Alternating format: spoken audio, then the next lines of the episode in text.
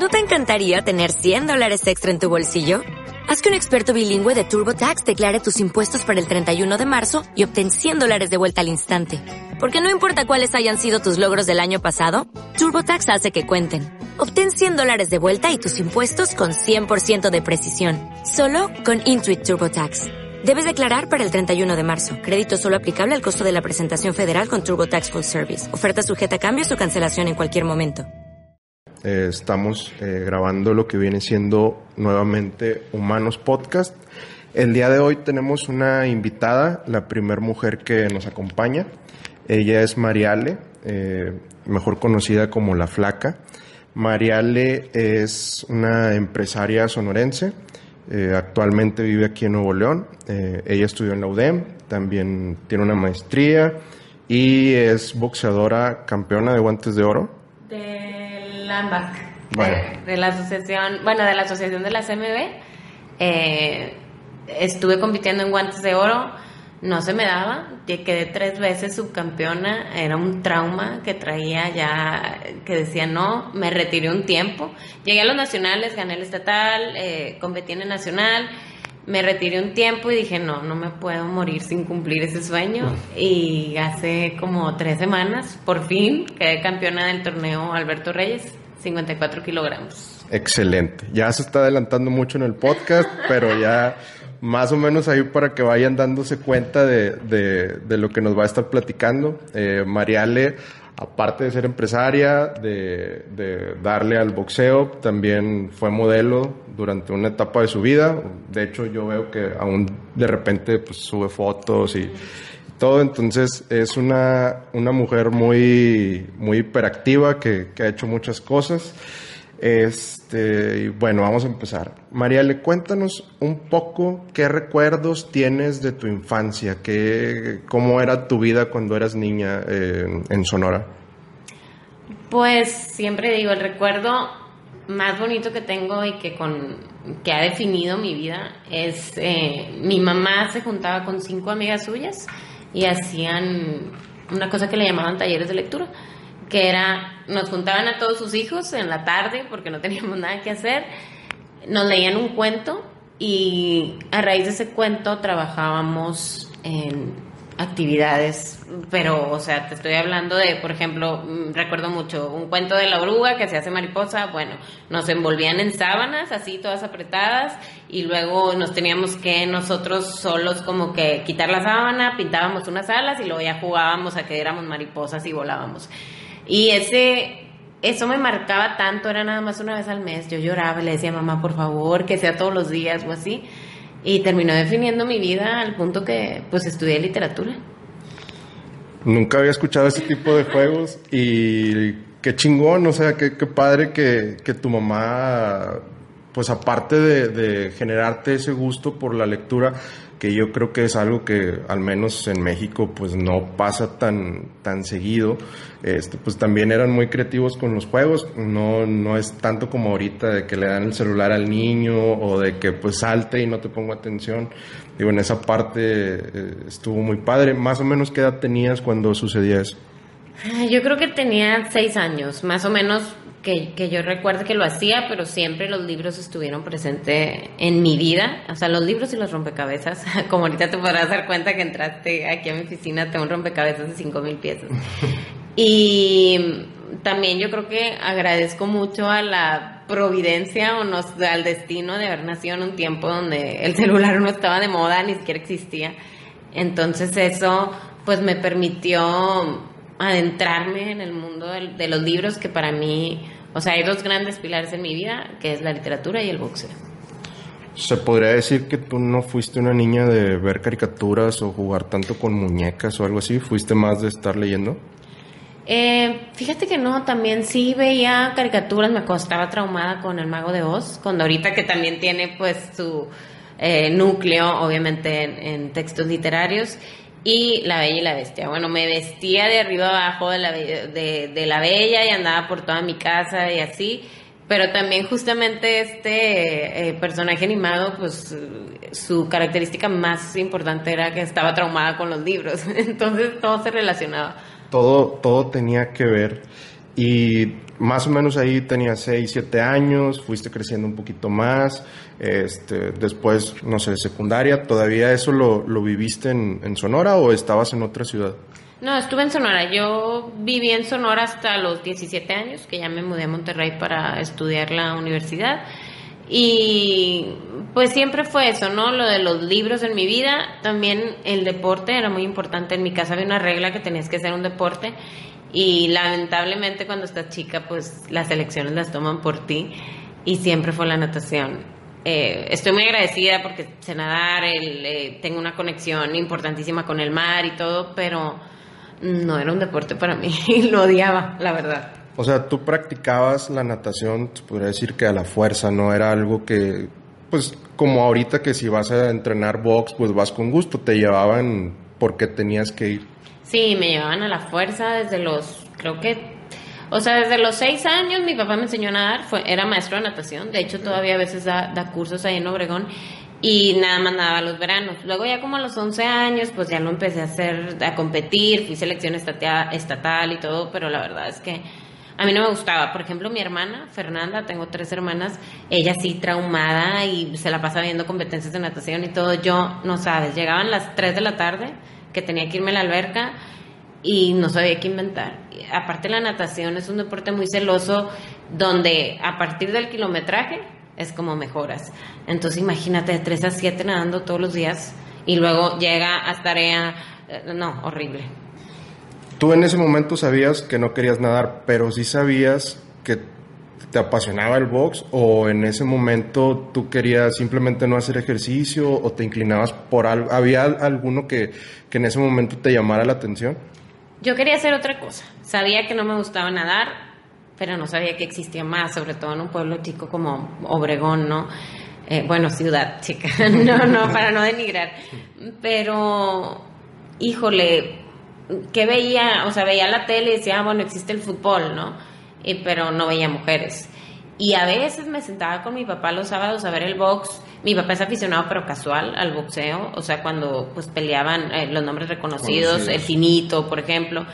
Y yo no veía mujeres tampoco.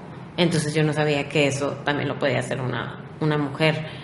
Y yo creo que por eso estuve mucho tiempo resignada a no pedirle a mi mamá, porque yo tampoco le pedí a mis papás, ¿no? De que, oye, cámbiame o quiero hacer otra cosa, hasta que entré a la prepa, que dije, ya, esto ya no lo disfruto, y me metí a karate, y me madrearon los niños con los que iba, pero de arriba abajo, así en las primeras dos clases, nunca he sido flexible, no podía levantar las piernas, no sabía, y fíjate que entré a karate porque mi papá era karateca, fue campeón nacional, y también mi papá fue campeón nacional de, de, natación. Entonces ahí vas viendo cómo a veces los papás te empujan como a sus aficiones. Y entonces yo empecé a probar cosas. Y bueno, voy a correr y tampoco me gustaba. Y así hasta que dije, me voy a meter al gimnasio. La cosa para mí más aburrida del mundo era levantar pesas o, o, o sea, hacer abdominales sentada, no fatal. Y ahí en el gimnasio daban clases de box y mi papá me dijo, métete porque igual te, te puede ayudar a defenderte. Y desde ahí me enamoré, aparte es algo cuando te pones los guantes y dices, ¿dónde estuvieron toda mi vida? O sea, es algo que lo sentí muy natural, hasta de cuenta una, una extensión de mí.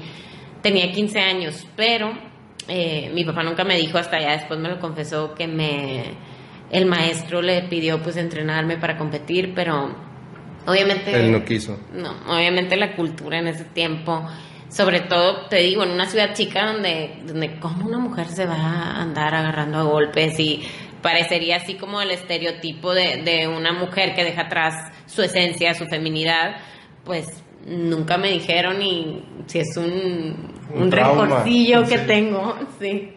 Se podría, te, de, antes de continuar, ¿te tocó esa primera vez que te pusiste los guantes, que fueran los guantes del gimnasio o eran tuyos?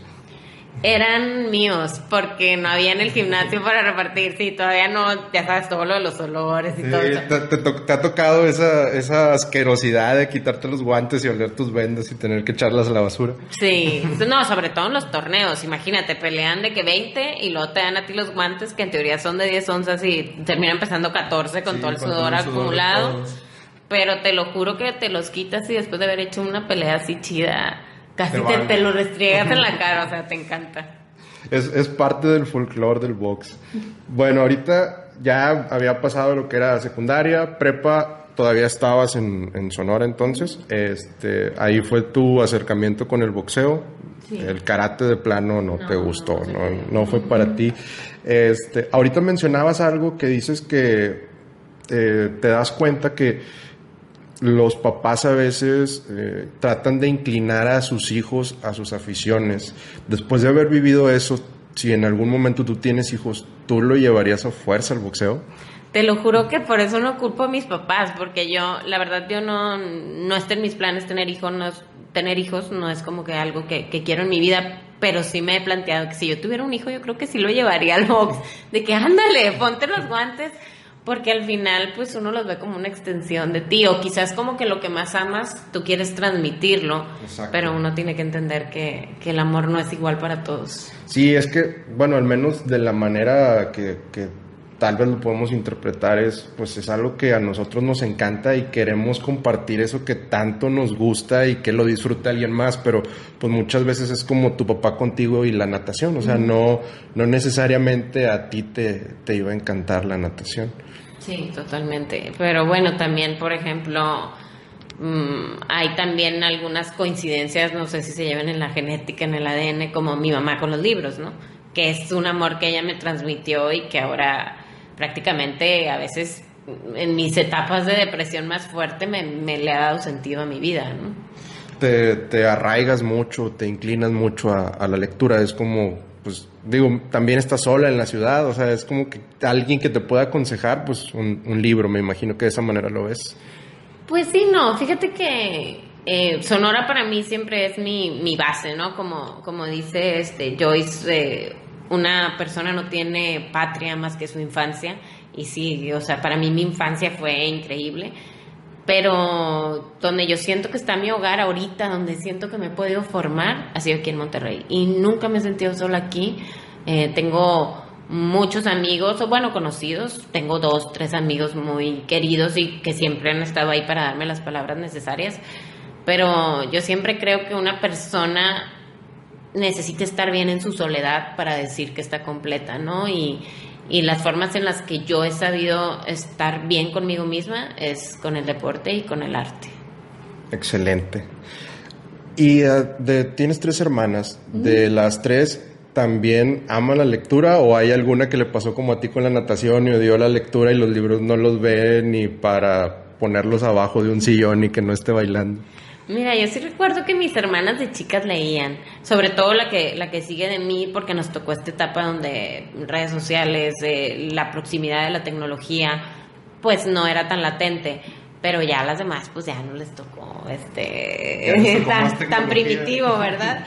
Entonces, pues no, ellas no son tan apegadas, pero por ejemplo la segunda, Fernanda, ella eh, tuvo una carrera en la natación muy prolífica y mi otra hermana, por ejemplo, va a atletismo y pues mi, la, la cuarta, la chiquita, pues apenas está ahí encontrándose. Yo la llevé al box un día y como que sí le gustó, pero dejó de ir, entonces no creo que le haya encantado. Igual hay gente que va y es nada más para hacer ejercicio, sí. no tanto verlo como una disciplina, una competencia, simplemente pues para estar activo a lo mejor, pues fue de la manera que ella lo, lo interpretó.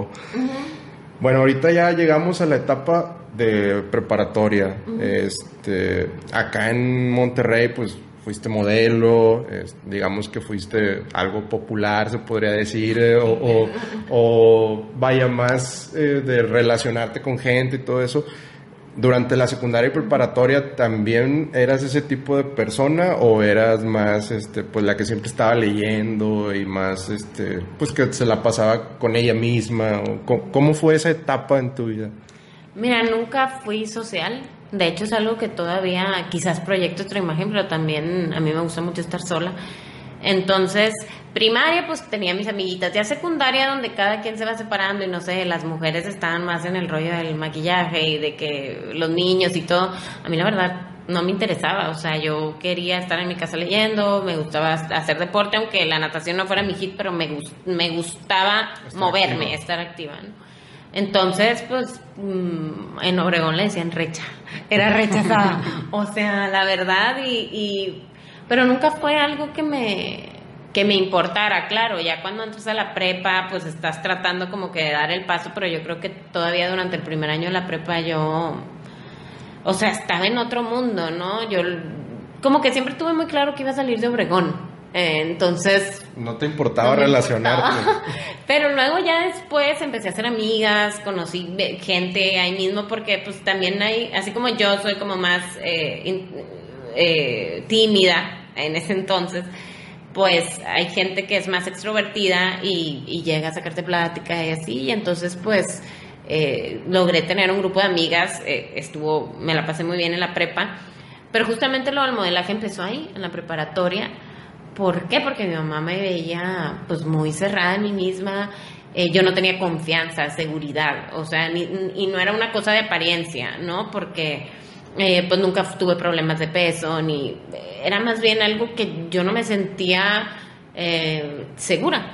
Entonces me metí a un curso de modelaje y resulta que fue un cambio en mi vida, aunque pudiera parecer muy frívolo, de que Ay, se trata de ropa y todo, en realidad lo que me imprimieron ahí es como... Seguridad. Seguridad, de que tú tienes algo importante que decir, tú tienes, o sea, tu lugar en el mundo y, y entonces por eso yo creo que seguí luego en, esa carrera, 10 años que estuve modelando. Y esa parte es muy importante también porque tal vez, como tú dices, lo podemos ver de una manera como que es una apariencia o, algo que, que, nada más se maneja por fuera, pero realmente a ti te marcó por dentro, o sea, tanto que, que lo seguiste haciendo por 10 años más y que pues también demuestra que a pesar de que no tiene muy buena fama ese, ese sector o ese rubro de, de pues lo que viene siendo el modelaje o la actuación o a, veces hay ciertos tabús, pues también puede generar algo bueno en, en, las personas como fue en tu caso. Sí, sí tiene las dos partes, o sea, tengo compañeras del modelaje que cayeron en la anorexia, a mí me tocaron muchos comentarios de sobre todo cuando ya empecé a practicar box y seguía modelando, de que, oye, pues no vayas al gimnasio porque estás muy musculosa y como cosillas así que decía, bueno, qué tontería, pero había gente que sí se lo tomaba fuerte y, y bueno, ya he visto consecuencias pues feas.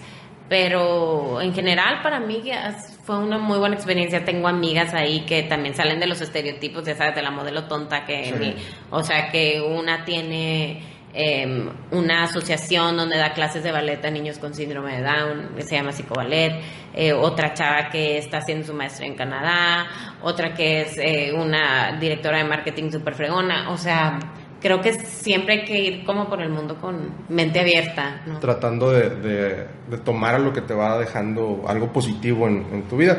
Digo, ahí afortunadamente para ti, pues te dio lo que fue seguridad. A lo mejor alguna otra chica pues sí le pudo haber afectado o, sintió cierta exigencia, pero, pero pues a ti fue todo lo contrario. Ya estamos en la etapa de la prepa, ya entraste al modelaje, ya te gustó, eh, continuabas haciendo ejercicio, a lo mejor no te gustaba la natación, pero... Ya pues estaba en el box. Ya, ya, ya, ya, me había revelado y ya estaba en el box.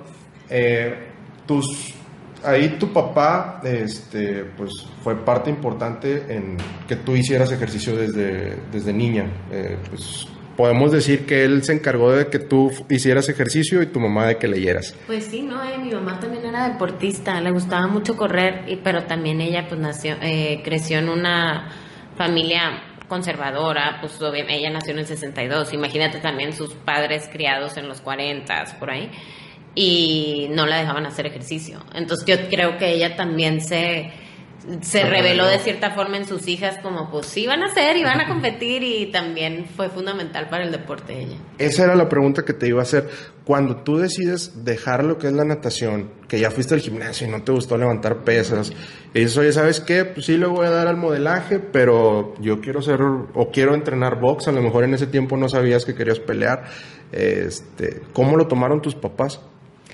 Pues como mi papá fue el que me, aconsejó y siempre tenían en claro de que ni de chiste se va a subir a tirar madrazos, ¿verdad? Entonces era una clase, digamos, de esas tipo cardio box, ¿no? De que llegas y te sacaban a correr eh, y luego pégale al costal y te manopleaban, pero, o sea, X, era cosa de una hora. No era así algo como ahorita, ¿no? Que te echas dos horas y media en el gimnasio y que te quieres morir después. Eh, entonces, pues siempre lo veían como una forma de mantenerme activa, nada más. Ok, ellos no pensaban en el monstruo que estaban creando ahí. No sabían que estaban ahí germinando una semilla fatal, sí. Bueno, eh, ya estamos en- entonces en la prepa, te gradúas. ¿Cómo tomas la decisión de Monterrey? Pues te decías, yo quería salir a- de, de Obregón. Pues, Se me hizo una ciudad muy chica donde yo no podía explorar muchas cosas. Imagínate, desde el hecho de que yo no sabía que había mujeres que boxeaban o mujeres que jugaban fútbol, o sea, o que lo veía eso como que muy lejos. Yo anhelaba estar en una metrópoli. Y yo estudié la preparatoria en el TEC de Monterrey, en el campus de Ciudad Obregón. Entonces, no sé, como que Monterrey siempre está así. Yo, es que me voy a Monterrey, es que me voy a Monterrey. Y mis papás me dijeron, pues, si te vas a largar, te vas a largar, pero porque te lo mereces. Eso quería decir, una beca porque no te vamos a pagar, ni tenían la posibilidad también de pagarme, o sea, un semestre carísimo, ¿no? Entonces apliqué para una beca en la Universidad de Monterrey. Me dieron una beca altísima, el 60%, o sea, era una cantidad ridícula la que mis papás pagaban por mi educación, aunque también hicieron mucho esfuerzo para, pues, mudarme a otra ciudad, sobre todo Monterrey, que es caro, ¿no? Eh, pero así llegué aquí, eh, sobre todo inclinada por la licenciatura que daba en UDEM, que era Estudios Humanísticos y Sociales, que suena así medio extraño, pero es, eh, pues es artes liberales, ¿no? Lo que le llaman filosofía, literatura, filosofía de la historia, filosofía de la ciencia, eh, sociología.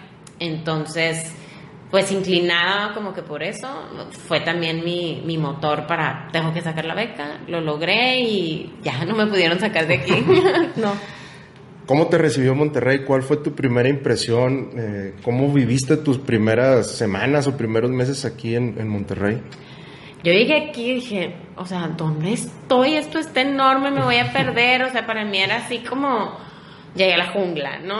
Eh, claro, siempre estuve muy cuidada, vivía en las residencias de la universidad, o sea, no tenía como que tanto Riesgo. eh, tanto riesgo. Luego ya eh, económicamente, por una situación familiar, mis papás pues van eh, perdiendo estabilidad que tenían y pues tuve que hacer reajustes, ¿no? Irme a vivir a otra parte que no fuera la universidad porque era muy caro y así. Entonces ya empiezas a agarrar camiones, empiezas así a, a malearte, como dicen, y creo que fue lo mejor que me pudo haber pasado, ¿eh? porque descubrí otras realidades.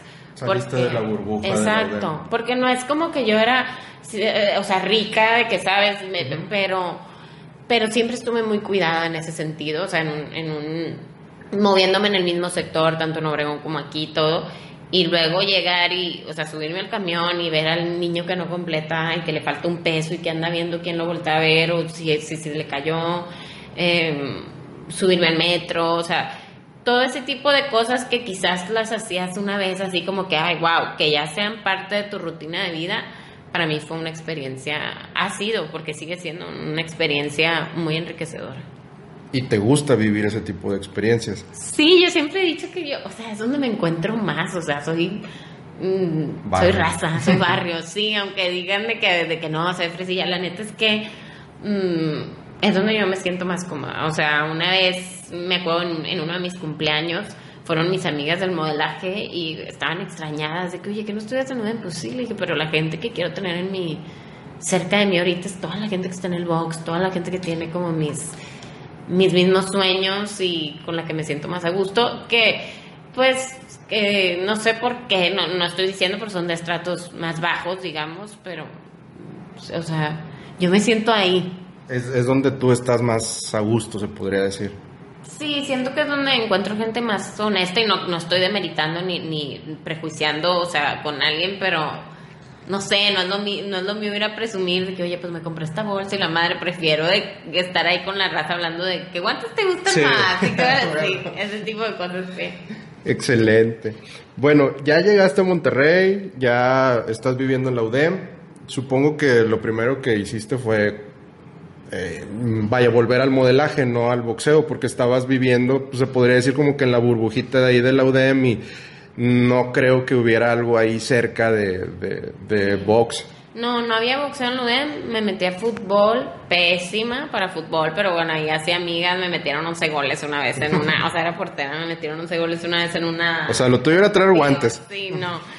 Y Eh, obviamente cuando sales de, de un, una familia también que te cuida mucho, yo a las 11.50 tenía que estar en mi casa y pobre de ti, que, o sea, imagínate todo el mundo en el fiestón y yo a los 17 años a las 11.50 metida en la casa. La bella pero cenicienta. Ajá, sí, exacto. Entonces, eh, sí tuve como que un periodo de adaptación un poco desequilibrante, entre comillas, donde yo decía, wow, o sea, me puedo meter a la hora que sea. Entonces me dan las 6 de la mañana y yo baile y baile. O sea, siempre me ha gustado mucho bailar y así, pero la verdad nunca descuidé el estudio porque yo sabía que mi único pasaporte, o sea, para tenerme aquí era conservar esa beca, ¿no? Que tenía. Tenía que tener 90 de promedio entonces... Eh, ¿Batallaste para darlo en algún momento? La verdad es que siempre me ha gustado estudiar. Batallé en, creo que fue como en quinto mes, no sexto, porque pasé por una depresión eh, y no me daban ganas de estudiar ciertas materias como administración o tonterías así que tenía que llevar como de, de tronco común. Soy licenciado en administración. Perdón. pero, no te preocupes. La verdad es que no, no, cada quien lo suyo, ¿verdad? No era lo mío, pero... Eh, pues sí, después de ese periodo de ajuste volví al box, pero también, o sea, en el mismo nivel de solamente por moverme, ¿verdad? O sea, yo ni siquiera sabía que había campeonatos amateur, o sea, yo no sabía que uno podía pelear con careta y guante grande, para que te des una idea. ¿Y cuándo te diste cuenta? Me di cuenta hasta que entré a un gimnasio.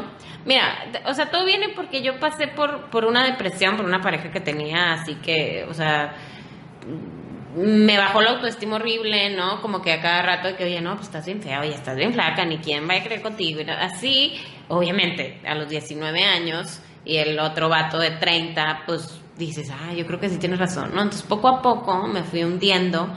Lo me decía, no boxees, porque es que, o sea, eso es para vatos, ¿cómo se te ocurre? Mejor mete clases de cocina. Y el vato era deportista, ¿no? O sea, eso era lo más estúpido de todo. Sí, o sea, no era congruente entre lo que hacía y lo que pedía. ¿Cuánto tiempo duró tu relación? Cuatro años y medio. O sea, fatal. Toda la escuela, se podría decir. Eh, más o menos, sí, lo que pasa es que había quiebres y, y, luego volver de que no voy a cambiar, o sea, estupidez, ¿no? Pero bueno, el punto es que a raíz de esa depresión, yo una vez, o sea, te lo juro que casi me desdoblé, me vi a mí misma llorando, tirada, diciendo, o sea, ahorita tengo todo, mis papás me ayudan eh, estoy en una buena universidad y encima tengo tiempo por las tardes y ¿por qué voy a estar tirada llorando? O sea, llegué a pesar 49 kilos y era porque en realidad no me, o sea, no me entraba la comida, no, o sea, nunca fue un tema de anorexia, fue de no tengo ganas de hacer nada. Y 49 kilos, muchas personas que nos escuchan podrán decir, bueno, yo peso 49 kilos, pero diles cuánto mides. Yo mido 1,73, o sea, no, créeme que no es nada saludable 49 kilos. Entonces lo que pasaba era que yo cuando iba a visitar a este novio fatídico, siempre pasaba por un gimnasio, eh, una bodega que se llamaba Uppercut Boxing Club. Y dije, voy a ir, fíjate, o sea, me queda caminando, voy a ir a ver qué onda, y fui. Y me, me obsesioné, y esa obsesión fue la que terminó sacándome de esa depresión. ¿Crees que por eso quieres tanto el box? O sea, que vaya más allá de, que es un deporte o un gusto que tienes, sino es como un agradecimiento casi religioso porque fue el que te sacó de esa adversidad que viviste. Sí, totalmente. Yo me siento en deuda con el boxeo. Aparte, eh, yo creo que el deporte es una metáfora de la vida, ¿no? Ganar, perder. Pero creo que en el boxeo es donde esa metáfora... La vives. Casi llega a la literalidad, o sea me madrea no te madreo, o sea, y, y en el sentido deportivo, ¿no? Pero eh, creo que siempre estar como que en esos extremos también es algo que, o sea, sí me daba mucho miedo subirme al, al ring, o sea, yo decía, no, nunca lo voy a hacer porque pues estoy chido aquí. Eh, ese ir como el mismo deporte diciéndote, es que tu límite está acá y luego te lo pone más arriba y más arriba y más arriba, pues fue lo que a mí me hizo ver oye, no eres esa estúpida que este hombre te está diciendo. Y si estás flaca, pues, ¿qué le importa el vato? O sea, ni que estuviera guapísimo. Y si, o sea, que lo importante era estar bien yo conmigo y haciendo lo que me gustaba. Y- Esa, esa mala relación la iniciaste aquí en Monterrey. Sí, pero también todo aquí en Monterrey ha sido una gran enseñanza para mí, entonces también agradezco muchísimo haber tenido ese, ese periodo. Sí, igual digo, si estás donde estás en este momento, pues es por todo lo que has vivido, Claro. cosas buenas o, o cosas malas. Sí. Eh, llegas a, a- a Monterrey, ya pasaron casi cuatro años y medio, cinco, cortas, es- ya estás en el boxeo. De ahí, ¿qué sigue? Eh, ya me, me gradué, eh, mi papá me dijo, te me regresas ahorita, ya no tengo dinero para tenerte acá, y le dije, ni de chiste, o sea, ¿qué te gusta que voy a ir a hacer de literatura en Sonora? Me dieron una beca, una maestra con la que hice la tesis estaba en un consejo, está en un consejo de, de una maestría en literatura y música, y me, me ayudó a conseguir una beca del 100% para hacer mi maestría, y además trabajaba como maestra en línea. Y así empecé, pues ganaba cuatro mil pesos al mes, que pudiera parecer mucho, pero o sea, paga casa, agua, comida, luz, bla, bla, bla, bla, transporte, o sea, sí está muy cabrón. O sea, ¿Cómo le hacías? pues dos, tres veces, mamá, por favor, ayúdame, o sea, mil pesos por aquí, no, pues decía, a veces no comía, eh, o decía, bueno, nomás una lata de atún, este, para tipo la semana y échale un chingo de lechuga o así. Eh, en el box, este, Charro, que en ese momento teníamos una relación muy estrecha y que sabía un poco de mi historia de vida, me dijo, no te voy a cobrar, tu vente. Y así, pues poco a poco, Luego conseguí un trabajo en el TEC donde me pagaban más, que, que, o sea, se acomodó todo, me ayudaba con los horarios, o sea, para poder cursar la maestría. Ya pude rentar algo más, más grande, o sea, ya, ya comía todos los días, o sea, entonces, eh, pues estuve en el TEC dando clases, no me hacía feliz, pero yo decía, es algo por mientras, o sea, estuvo bien en ese momento. Y luego, eh, un amigo que se dedica a la producción audiovisual, o sea, películas, videoclips, todo, me habla un día para que le haga un favor porque una de las chavas que iba a salir en un video musical le canceló un día antes. Me dijo, me urge, ya le llamé a todo el mundo y yo, oye, pero yo modelado, o sea, yo no sé más que posar para la foto y ya, o sea, aquí, ¿qué tengo que hacer? Tú vente. Bueno, pues ahí voy. ¿Qué canción y qué grupo es?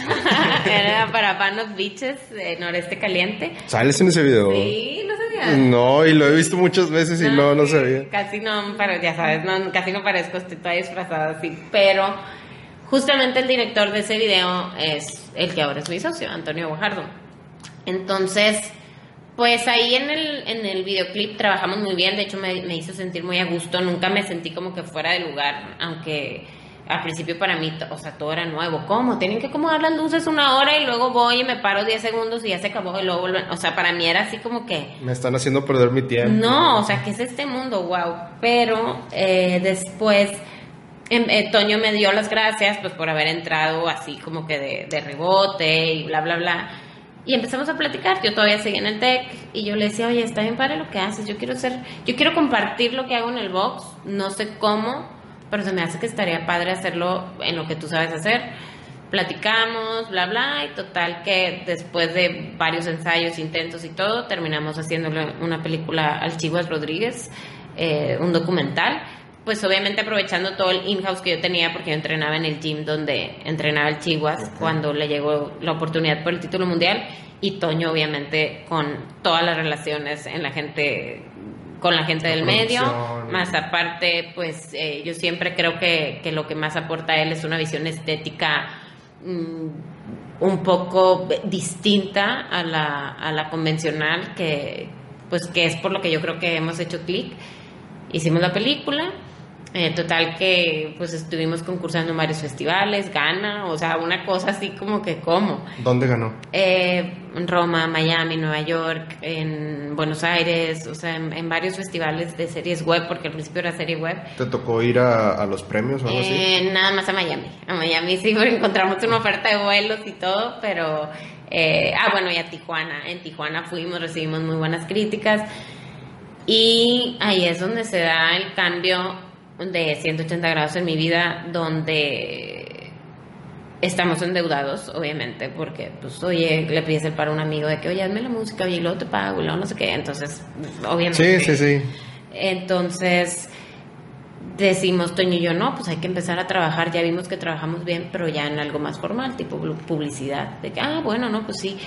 Y total que eh, caían clientes ocasionales y trabajábamos bien y en eso tomamos la decisión, Toño deja su trabajo, yo dejo mi trabajo en el TEC y fundamos Camus Films, que obviamente Camus viene de Albert Camus, el escritor existencialista con el que Toño y yo estamos traumados y que de hecho cuando entraste a la oficina viste un retrato así hiperrealista enorme de él que nos hizo un, muy querido amigo Roberto eh, ah, Retreviño ya se me a olvidar Roberto muy querido y ni siquiera qué bueno que lo quieres mucho y, y pues así así así fundamos Camus te decía hace ratito nuestra primera oficina era mi casa una computadora de Toño y pensábamos de que ya estamos Mariale y Toño produciendo. Obviamente, pues, ¿quién te conoce? No, es, el inicio.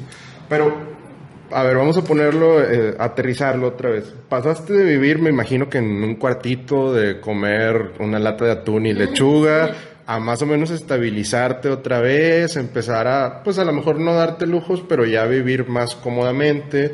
Eh, de repente te cae una oportunidad del cielo, se podría decir. Te gusta, pero tienes otra vez que volver a dejar todo, tu trabajo, tu estabilidad, todo y empezar de cero. ¿Cómo tomas esa decisión? Tenía un poco de dinero ahorrado porque ya, eh, pues ya el trabajo en el que tenía no me pagaban 4 mil pesos, ya me pagaban 12. Entonces, pero yo estaba acostumbrada a vivir con 4 mil pesos.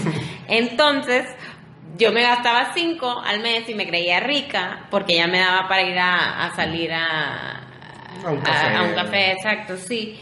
Y, y pues, no sé, o sea, me acostumbré, tenía ese dinero guardado y luego veo que, que haciendo esta simbiosis con Toño podía estar cerca de lo que me gustaba, que era el boxeo, y podía conocer o sea, otro tipo de, de, forma de expresarme, que siempre ha sido importante. ¿Por qué? Porque este, este amor por la literatura obviamente viene de que uno se identifique con lo que un autor dice. Y obviamente pues en, un futuro, espero que no muy lejano, mi, idea es plasmar yo, o sea, lo que quiera decir.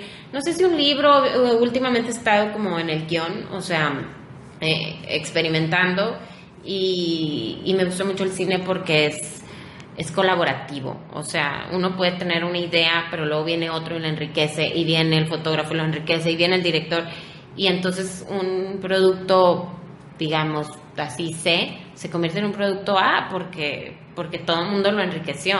Entonces eso es algo que, que me gustó mucho de este, de, de este negocio y aparte también pues teniendo tu empresa hay pros y contras, ¿no? Decía, bueno, si voy a estar comiendo frijoles un mes mínimo que, puta, que pueda poner los horarios de entrada y trabajar a nuestro ritmo y así. Y, creo que al final nunca ha sido como una cuestión del dinero, sino lo que te decía, expresarnos. O sea, es increíble cómo a Toño y a, mí nos empieza a ir bien y vamos y nos endeudamos con un proyecto de contenido porque es que queremos hacer algo y, y entonces yo tengo esta idea, ah, sí, sí, vamos a hacer esto. Y, y pues así.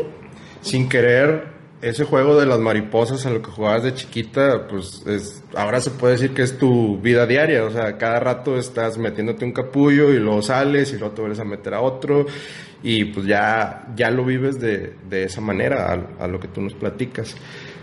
Si tuvieras que volver a hacerlo, ¿lo harías? Todo, o sea, paso a paso totalmente, creo que tengo una, mi mejor amiga que conocí en la universidad me decía, mi lema de vida es que no te puedes arrepentir nunca. Y, y sí, creo que se me quedó muy grabado. Eh, Hasta el exnovio lo repetías. Todo, todo, sí, porque al final son cosas que, que van conformando la persona que eres hoy. Yo hoy creo que estoy a gusto conmigo misma, no descarto que vaya a tener también baches y vaivenes y que otra vez vuelva abajo y vuelva arriba. La crisis de los 30, sí. Pues sí, pero creo que ya tengo unas anclas muy bien eh, ubicadas que sé, bueno, me estoy sintiendo así, voy al boxeo, voy a la literatura, voy a, construir con mi trabajo, entonces ya digamos que antes no me podía agarrar como que de un ganchito de ropa así y ahorita ya siento que son... Ya tienes buenas bases. Ok, ya llegamos al punto de tu negocio, pero no vimos eh, qué pasaba mientras con el boxeo, mientras tú ibas creciendo en el aspecto de de pues tu trabajo desde que ganabas cuatro mil pesos, luego conseguiste el otro trabajo. ¿Cómo fue el box ahí? ¿Ahí solo seguías entrenando? ¿Ya competías? Eh, ¿Cómo pasaste esa etapa? Pues obviamente solo seguía entrenando y ocasionalmente. ¿Por qué? Porque pues para desplazarte al gimnasio, pues que se necesita vara. Y luego los guantes, o sea, uno cree que los guantes te los encuentras aquí tirados, o sea, hay guantes hasta en 12 mil pesos, o sea, unos winning. Y mínimo si quieres entrenar con los palomares que venden en Soriana, o sea, son 500 pesos, ¿sí me explico? O sea, son... Son gastos. Son gastos que, que no se me iban acomodando, pero, pero el amor por el boxeo no existía, ¿no? Yo decía, si no es ahora después, y si me tocó así, chinga su madre, lo voy a hacer, o sea, en algún momento. Porque siempre estaba el trauma de que, no sé, iban, iba gente al gimnasio y decían de que, ah, esta chava es buena, y yo por dentro, nunca me he subido al ring, o sea, me veo chingón en las manoplas, pero no me he subido al ring, y también te ayuda mucho el entrenador, ¿no? Tirando crema. ¿Hacías sparring ahí? No, no hacía sparring, o sea, entonces eh, una vez me subí sí, a, hacer sparring, me metí una friega, duré un minuto del round, o sea, me volteé, ya sabes, el, sí, pues, entonces, no. Estaba ahí relegado, cuando ya me estabilicé más, ya tenía, fíjate, cuando tenía Camus, eh, en Camus C de San Pedro, que era donde tenía yo un mini, mini departamento, eh, ahí cerca del, del Panteón del Valle de la Paz, ahí estaba cerca el gimnasio al que iba, me iba caminando. Entonces ya lo empiezas a agarrar como que más serio y, dije, no, me voy a aventar, tengo que competir y mi primer competencia yo tenía 28 años. 28 años, cuando estás viendo las niñas de 15, 14 y que siempre la, la había muchas críticas, ¿no? Como, ay, tienes 28 y apenas tu primer peleo, tienes 28 y vas a competir con las de 15. Y yo, pues sí, pero las de 15 desde los 12 se las están subiendo al ring. Y ¿sabes qué dije? ¿Y qué me importa? O sea, lo voy a hacer y me voy a subir y... Pero me acuerdo que en el camino a mi primer pelea yo decía, yo puedo abandonar esto en cualquier momento. O sea, nadie te está obligando. Y así mi mamá se dejó venir desde Obregón. Ahí mis papás estaban divorciados. Este, mi mamá se dejó venir desde Obregón porque decía, ¿cómo? Porque se imagina pues, lo que ves en la tele, ¿no? sangre, nariz rota. O sea, nunca sabes de que, oye, traes un protector de partes blandas, traes aparte tu careta, traes guante grande.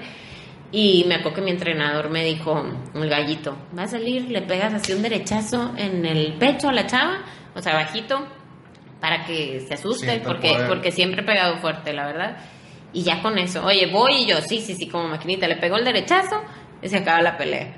Entonces... Ni lo que pagó tu mamá de, de, y desde ahí dije, no me bajan.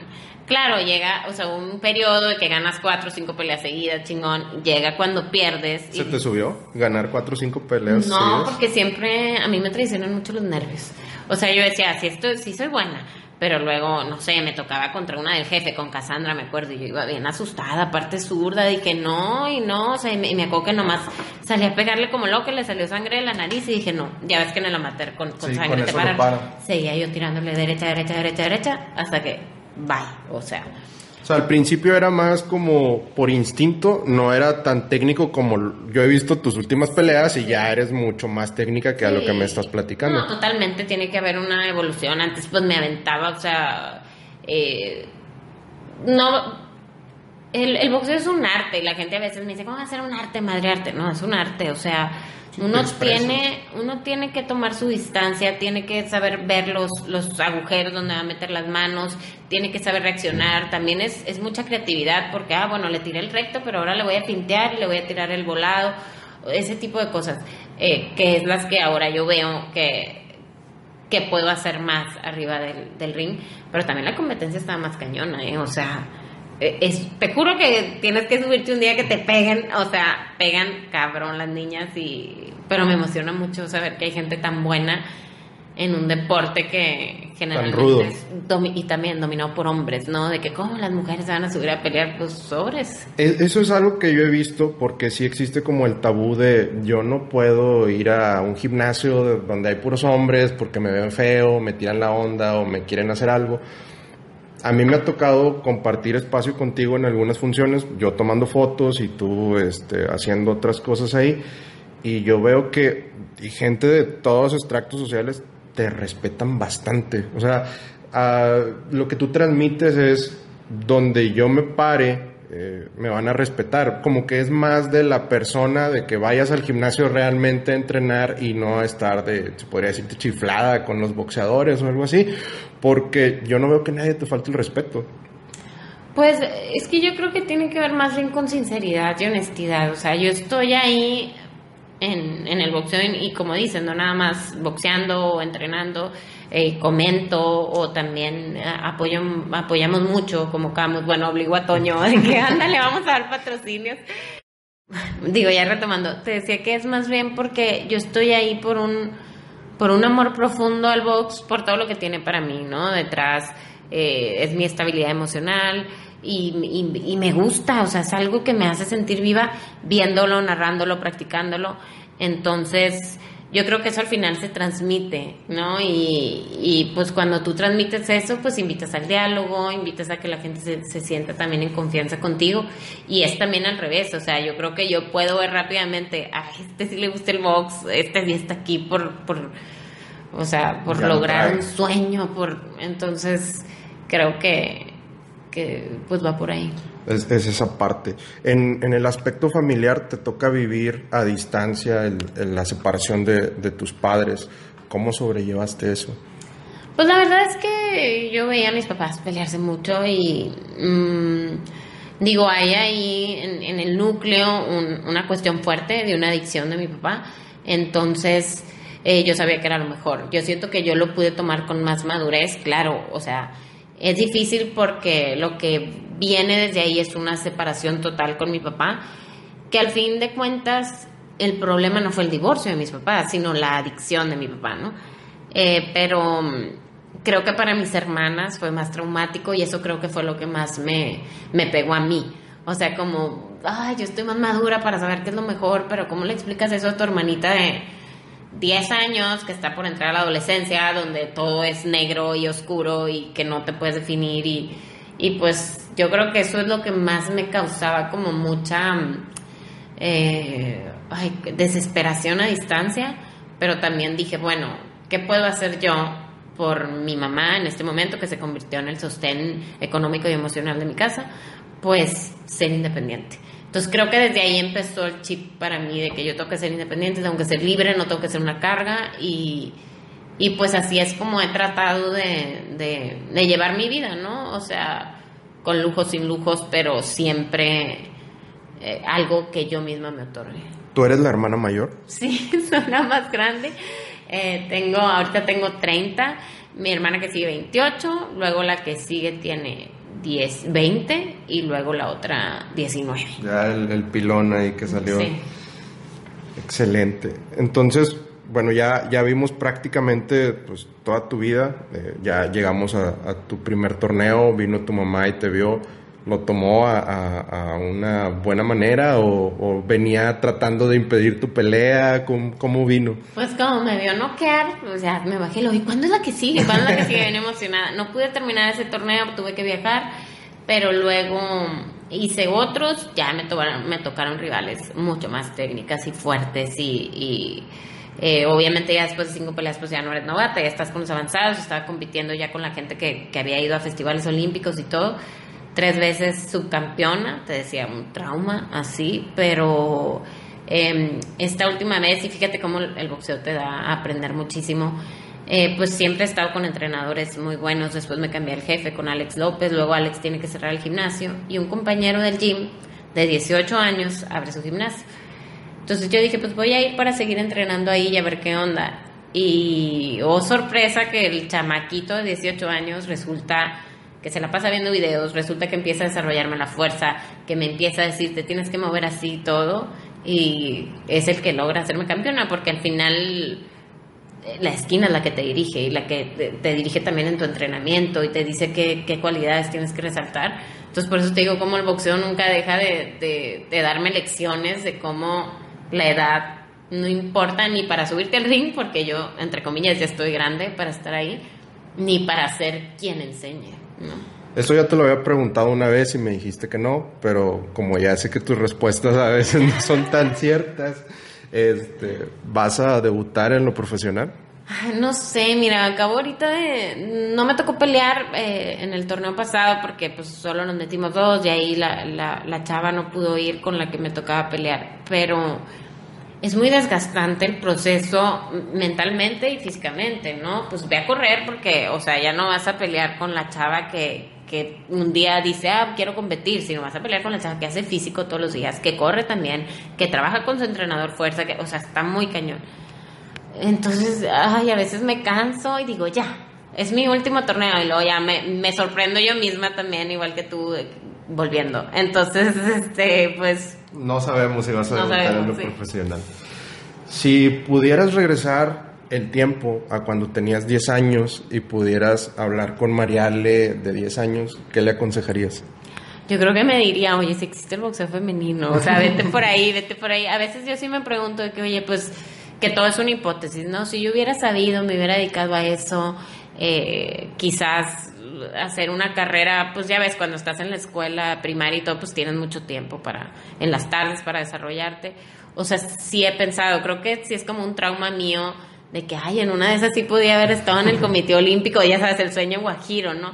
Em, incluso el solo hecho de intentarlo hubiera sido para mí como que algo muy importante. Ya te quitas la cosquillita. Ajá, pero bueno, pues uno tiene que jugar con las cartas que le tocan y, y pues al final lo importante fue que yo rompí ese límite que nunca pensé que iba a subirme un ring. Yo dije, una pelea ya y luego los sueños se van haciendo más grandes y bueno, ya cumplí mi sueño de ser campeona y pues a ver ahora qué, cuál sigue. ¿Cómo te ves en 10 años más? En, ay, la verdad es que no sé, no me gusta pensar mucho a futuro. O sea, para mí siempre lo, lo primordial es ser independiente y, y, tomar mis decisiones en base a lo que me gusta y lo que me apasiona. Entonces, pues eso es básicamente eh, el deseo que yo tendría de aquí a 10, 20, 30 años más. Seguir siendo libre. ¿Te ves algún día haciendo películas o algo así por, por el estilo? Pero es que creo que ya... Este, pues no sé, o sea, es que eh, depende, ¿no? Es lo que te vaya dando. Ahorita lo que quiero hacer es escribir un guion eh, de un largo, no sé si al final se vaya a hacer o no, pero eso es lo que siento ahorita que puede darme una satisfacción, ¿no? O sea, lo que sí me veo es obviamente pues haciendo crecer la empresa, que también pues es una cuestión de, mucha creatividad y logística y administración, aunque te diga, al final uno termina haciendo lo que no le gusta. Eh, pero pues sí es ahí ir, ir, no adelantarme, ¿no? Ir como que paso a paso y todos los días tratando de, de mejorar. Ya por último, Dime el boxeador que más admiras y por qué, y en tu vida personal, ¿a qué persona admiras más y por qué? Ay, qué ansia, mira, es que de boxeadores admiro muchos.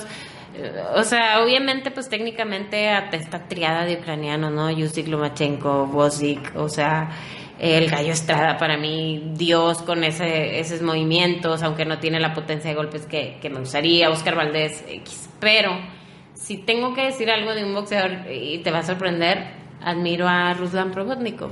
¿Por qué? Porque Probotnikov pudo ser campeón del mundo sin saber boxear. O sea, solamente con corazón. Y me acuerdo mucho de me enchina la piel cuando ganó ese campeonato, creo que, ay, no me acuerdo, Alvarado, no me acuerdo con quién. Eh, estaba gritando y llorando arriba del ring, mamá, mamá, soy campeón del mundo. Híjole, o sea, dije, wow, wow. Y en lo personal, admiro obviamente a mucha gente, pero creo que alguien que ahorita sí me marca mucho es mi mamá, porque, y no porque sea mi mamá, y lo, típico romántico, o sea, como mujer independiente, como, pues, ella sí de la noche a la mañana salte de la casa, ya no tienes nada, estás así y saca adelante, pues yo ya estaba encaminada, pero saca adelante al menos emocionalmente a cuatro personas, económicamente a tres, y todavía se da el tiempo de ella Eh, darse tiempo para... Darse tiempo para mejorar, o sea, para mejorar en, en, su vida profesional, para viajar, para... Es muy astuta, se metió a trabajar a un lugar donde puede viajar y anda conociendo España y te por todos lados. Eh, pero creo que eso ha sido como que mi, mi... Digo, puta, si ella puede después de todo lo que tocó, le tocó vivir, que no vaya a poder yo. Entonces, por eso es como... Tu motivación. Mi motivación y sobre todo que está muy cercana. Entonces está padre. Excelente. Mariale, ¿te gustaría compartir eh, tus redes sociales por si a alguien eh, le interesa, pues, eh, sobre todo saber de, boxeo? La verdad, yo no conozco a alguien que, que hable más de box y que sepa más. cualquier duda que yo llego a tener sobre, sobre box, siempre Mariale me la aclara y pues a mí me ha tocado ver que inclusive eh, gente como Enrique García o de, deportes de aquí de, Nuevo León te invitan a, participar con ellos. Entonces, si es una persona que está muy enrolada en, lo que es el deporte y, pues igual y, puedes compartir ahí proyectos y cosas así. Pues sí, me gusta mucho. Mira, la verdad es que en cuanto a mi trabajo, pues redes sociales la de Camus, Camus Films, y en Twitter es donde escribo mucho más de boxeo, mariale-esp eh, a veces tengo como mi etapa literaria, entonces estoy con pura literatura, a veces ya box, generalmente sábados estoy totalmente hablando de boxeo. Y pues bueno, ahí andamos. Excelente. Bueno, mi nombre es Diego Bonilla. Eh, a mí me pueden seguir en Twitter e Instagram, arroba Diego Bonilla C. Y pues las redes sociales del podcast es arroba humanos podcast. Y ya saben, eh, si quieren ser chingones, pues júntense con gente chingona. Gracias, Mariale. No, hombre, gracias por la invitación.